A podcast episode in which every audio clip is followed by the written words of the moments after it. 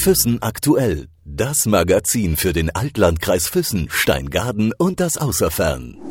Menschen aus der Region. Bereits vor rund zehn Jahren hat die Arbeiterwohlfahrt in Deutschland das Projekt Kimut ins Leben gerufen. Mit Kimut soll vor allem Kindern geholfen werden. Es soll Zukunftsperspektiven eröffnen, indem es Mut macht und bei Kindern das Vertrauen in die eigenen Fähigkeiten stärkt. Allerdings wird diese Form der Hilfe nicht allzu oft in Anspruch genommen, obwohl es auch bei uns viele Familien gibt, für die so eine Hilfe wichtig wäre. Genau das soll sich künftig ändern, sagt Brigitte Protschka. Sie ist Vorsitzende des AWO-Kreisverbands Kaufbeuren und Ostallgäu und heute zu Gast bei Füssen aktuell. Frau Protschka, erklären Sie uns, was steckt hinter dem Projekt Kimut?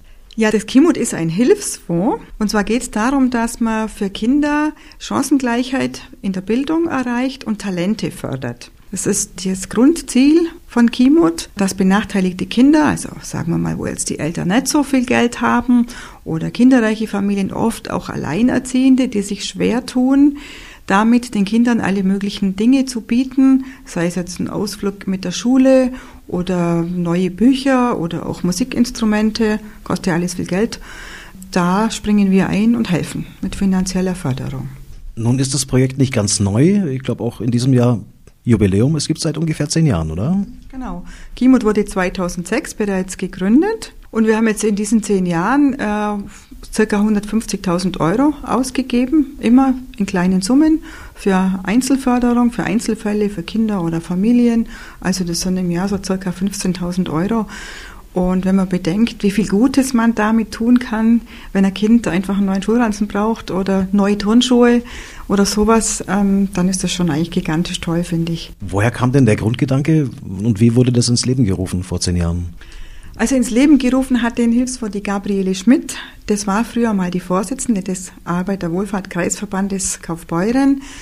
Und die hat halt über ihre Arbeit bei der Arbeiterwohlfahrt gesehen, dass ganz viele Familien mit Kindern immer wieder kommen und man sieht ja, dass dann da einfach die Not groß ist. Wir haben auch ganz viele Kontakte zu Schulen und Lehrern. Die Lehrer sehen natürlich an allererster Stelle, wo es hakt, wenn ein Kind keine Stifte hat, kein Federmäppchen hat oder im Turnunterricht da keine Turnschuhe dabei hat und so weiter. Die Lehrer sehen das sehr schnell und über diese Kontakte zu Schulen und eben auch über die Ortsvereine der Arbeit der Wohlfahrt hat sich gezeigt, dass da ganz viel Hilfe eigentlich nötig ist, dass da ganz viele Familien gibt, die in Armut leben. Das glaubt man immer nicht. Mir ging das selber oft so, dass ich mir früher gedacht habe, naja, bei uns geht's ja allen so gut, sieht ja eigentlich auch gut aus alles, weil die Armut einfach im Stillen so vor sich hin blüht. Und man muss schon genau hinschauen oder die richtigen Leute fragen, wie die Lehrer eben oder die Sozialpädagogen, die können einem das zeigen. Und daraus, aus, diesem, aus diesen Beobachtungen, sage ich mal, ist die Idee entstanden, einen speziellen Hilfsfonds zu gründen, der genau da hilft, wo es um Chancengleichheit in der Bildung geht und um die Förderung von Talenten. Das heißt, auf Sie kommen Privatmenschen zu, Familien, Eltern und natürlich auch Lehrer, wie Sie sagen? Also Privatmenschen kommen selten auf uns zu. Manchmal sind es Nachbarn, die bei den Nachbarn eben sehen, Mensch, die Kinder haben nichts Gescheites zum Anziehen zum Beispiel oder die kommen, wenn die kommen, haben die Hunger, die kriegen kein gescheites Mittagessen. Das gibt es schon auch mal. Aber in der Regel haben wir Kontakt zu den Lehrern und Sozialpädagogen, Musiklehrer, Musikschulen, also alle die, die wirklich für Bildung sorgen oder Talente fördern, auch Sportvereine zum Beispiel, da gibt es auch Leute, die kennen uns, die wissen, was wir tun und wir helfen dann ganz unbürokratisch, weil diesen Leuten vertrauen wir bedingungslos. Wir glauben, dass die sehr gut sehen, wo Hilfe nötig ist. Die schreiben uns einen Antrag, die füllen so einen Antrag aus, einen zweiseitigen und schildern ganz kurz den Hilfebedarf. Warum ist das Kind in Not? Ist die Mutter alleinerziehend oder lebt da eine Familie von Hartz IV? Ähm, wir prüfen das nicht nach. Wir vertrauen auf diese Infos, dass die richtig und gut sind und entscheiden innerhalb von wenigen Tagen, ob wir da helfen und in welcher Form, also in welcher Höhe wir da Geld ausschütten. Lassen sich die Menschen gerne helfen oder lehnen manche Menschen auch die Hilfe ab? Also ich habe es noch nie erlebt, dass es jemand abgelehnt hätte. Wir haben eher das Gefühl, dass die sehr, sehr dankbar und sehr froh sind, vor allen Dingen auch deswegen, weil das so im Stillen funktioniert. Das erfährt eigentlich niemand, dass wir helfen, außer dem Lehrer oder dem, dem Sozialpädagogen, der den Antrag gestellt hat, erfährt es niemand in der Klasse von den Schulkolleginnen und Kollegen. Und da sind die Leute sehr dankbar, die schämen sich in der Regel, dass sie arm sind. Ich weiß nicht, ob sie die Hilfe annehmen würden, wenn das einen offiziellen Weg ginge über die Schule, über Klassenlehrer, über mehrere Gremien. Aber sie wissen genau, dass das niemand erfährt von uns. Das ist, läuft alles sehr anonym. Und wir sind ein kleines Gremium, das die Anträge bearbeitet. Wir sind zu fünft.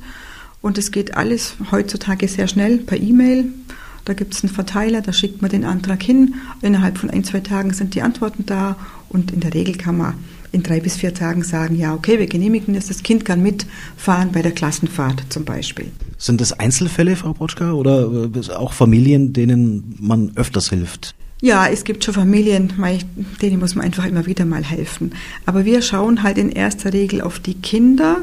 Also wir wollen wirklich mithelfen, dass die Kinder gleiche Chancen haben in der Bildung, dass die Teilhabe leben können, dass die mitfahren können, wenn es Ausflüge gibt in der Schule. Klassenfahrten ist immer wieder ein Thema oder Mittagsbetreuungen sind auch Thema. Also uns ist wichtig, dass die Kinder ihren Weg gehen können, dass die nicht ausgeschlossen sind, weil die Eltern sich irgendwas nicht leisten können oder dass die eben auch äh, entsprechend gute Schulbücher haben oder auch eine gute Ausstattung für, für einen Sportunterricht oder wir haben auch immer wieder mal Kinder, die musikalisch sehr begabt sind und die Eltern können sich das einfach nicht leisten, ein Instrument zu kaufen oder, oder den Unterricht zu bezahlen. Da springen wir auch oft ein.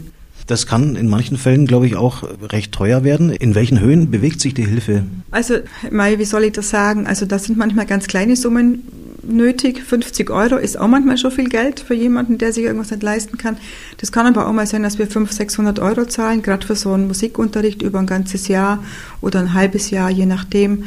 Es gibt jetzt da keine Obergrenzen, aber wir gucken halt, dass jetzt natürlich nicht ganz ungerecht ein Kind alles absahnt, sag ich mal, und die anderen nichts mehr bekommen.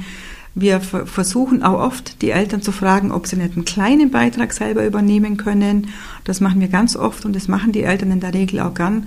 Und wenn es manchmal bloß fünf Euro sind im Monat, aber das ist einfach so ein Zeichen, dass sie selber auch mithelfen wollen und dass sie auch wirklich mit, mit sich beteiligen und sich mit engagieren. Also man kann sagen, von 50 bis, sage jetzt mal, das höchste sind vielleicht mal 800 Euro gewesen für einen Fall. Das heißt, Sie helfen nicht nur finanzieller Art, sondern Sie greifen auch mit Rat und Tat den Eltern teilweise unter die Arme. Ja, das machen wir schon auch. Wir gehen natürlich auch in Kontakt mit den Eltern und fragen manchmal nach. Allerdings haben in der Regel die Lehrer und die Sozialpädagogen die Informationen schon parat. Da suchen wir auch oft den Kontakt und versuchen gemeinsam gute Lösungen zu finden, die dann auch wirklich zum Ziel führen.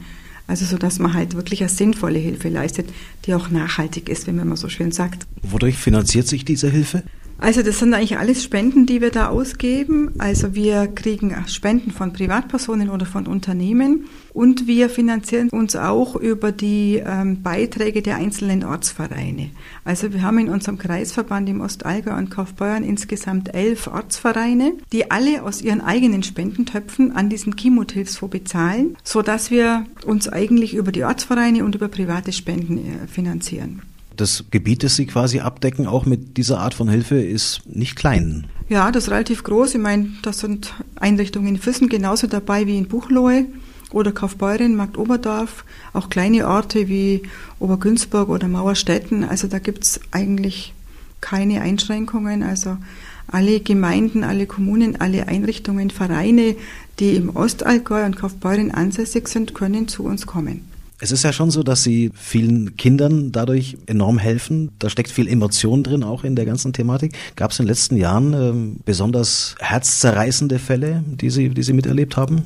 Ja, das gibt's natürlich immer wieder mal. Das rührt einem im Grunde genommen alles an, weil das einfach immer große Not bedeutet. Aber ich kann mir jetzt vielleicht ähm, zum Beispiel erinnern an einen Fall, da hat ein Mädchen Violinunterricht bekommen, die es auch sehr begabt ist. Und die Eltern haben sich scheiden lassen und äh, haben dann das Kind sozusagen als Spielball benutzt und jeder hat gesagt, nee, ich bezahle das nur, wenn du bei mir bleibst, sozusagen, um das Kind zu bewegen, dass es beim jeweiligen Elternteil bleibt. Und das Mädchen wurde da arg unter Druck gesetzt und da haben wir einfach gesagt, nee, also das ist ja wirklich eh schon bedauerlich, das bezahlen wir natürlich gerne und haben dann so ein bisschen den Konflikt auch zumindest in diesem Punkt entschärfen können. Oder es gibt auch Fälle von Jetzt vor kurzem hat eine alleinerziehende Mutter, die vier Kinder hat. Ist ja eh schon schwierig mit vier Kindern, glaube ich, für jede Familie. Und äh, die auch noch zusätzlich jetzt von Hartz IV leben muss, auch ein sehr begabtes Kind musikalisch. Die kann natürlich niemals einen Musikunterricht bezahlen. Das geht einfach nicht. Gell? Und es tut einem dann schon sehr leid, wenn man das liest. Und da hilft man einfach gerne. Das ist gar keine Frage. Verfolgen Sie die, die Fälle zum Teil auch oder entsteht ein gewisser Kontakt dadurch? Also private Kontakte jetzt, entstehen jetzt eigentlich nicht, aber es kommt immer wieder mal vor, dass wir Dankesschreiben bekommen. Da freut man sich natürlich, wenn man sieht, wie die Hilfe ankommt und wie die Menschen sich wirklich freuen, auch wie die Kinder sich auch freuen, dass ihnen geholfen wird. Und äh, natürlich gibt's auch manchmal Kontakte, die sich hinziehen, weil die Hilfe immer wieder nötig wird. Also gerade wenn es um Manchmal geht es auch um Nachhilfe, Sprachkurse oder sowas. Da braucht man dann einfach nochmal eine Verlängerung. Oder Sportvereine, wenn es dann so ist, dass die Kinder erfolgreich sind und dann immer wieder mal was brauchen, dann sieht man natürlich, dass die Hilfe wirkt, dass man wirklich was Gutes getan hat und da hilft man auch gern immer wieder mal. Also das, in dieser Form entstehen schon Kontakte, die dann sich länger hinziehen. Gell.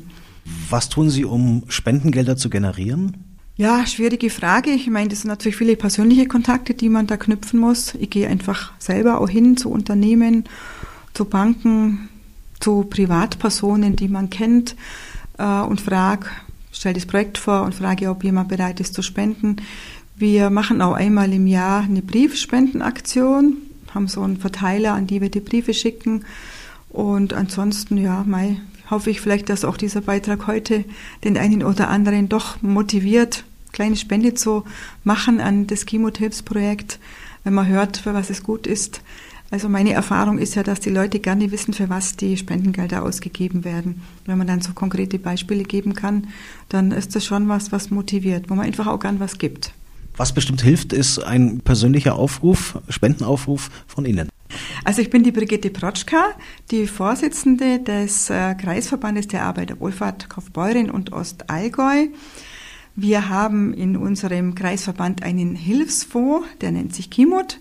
Und wir helfen damit Kindern und Jugendlichen, die in der Schule sind oder im Kindergarten. Es geht darum, gleiche Chancen zu schaffen, Talente zu fördern. Und ich würde mich richtig freuen, wenn sich der eine oder andere für eine Spende äh, begeistern könnte. Wir brauchen dringend Unterstützung. Wir können ganz viel helfen, ganz viele Einzelfälle und vielen Kindern damit wirklich ermöglichen, dass sie eine gute Bildung erhalten, gute Perspektiven für die Zukunft oder dass sie einfach auch ihre Talente entwickeln können. Dann wünschen wir alles Gute, Frau Botschka, und ich danke für die Zeit. Danke sehr, Herr Schwarz. Füssen aktuell. Das Magazin für den Altlandkreis Füssen, Steingaden und das Außerfern.